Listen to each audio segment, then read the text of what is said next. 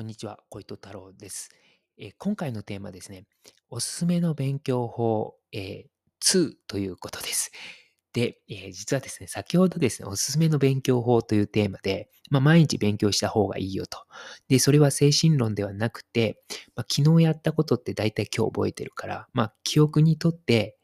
あの、知識を、新しい知識を定着する上で、まあ、毎日勉強した方が、あの、楽だよねっていうようなテーマをね、あの、話したんですけど、で、もう一つ実は僕あの、おすすめの勉強法っていうのがあって、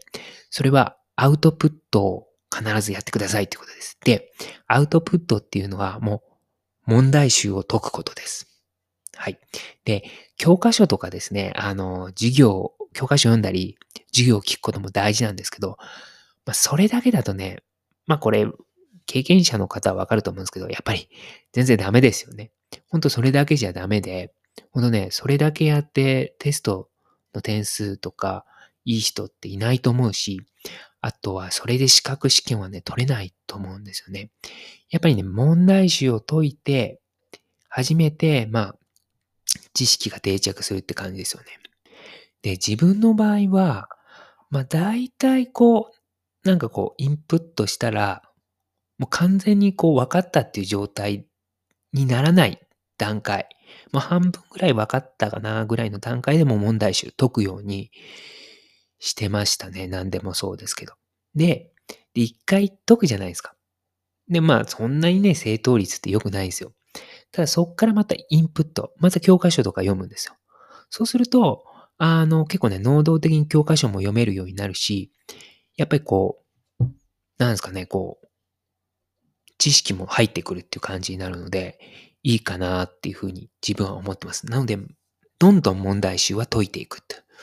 いうことですね。あの、これは自分、え簿記の3級の資格試験取った時も、あの、必ず毎日、あの、問題集を解いてました。で、問題集解くのってね、本当に疲れるんですよ。ああ、なん、なんかやだなとか思いながら、あの、本当に頭使うんですけど、やっぱりそれしないと、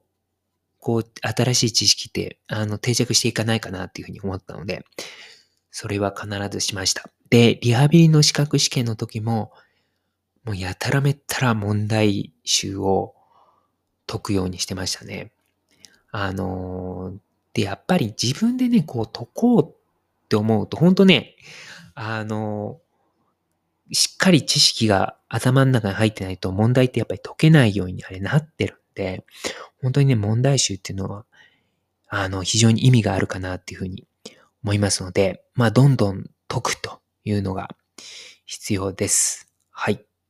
ということで、えー、今日は、えー、というか今回は、え、終わりたいと思います。ありがとうございました。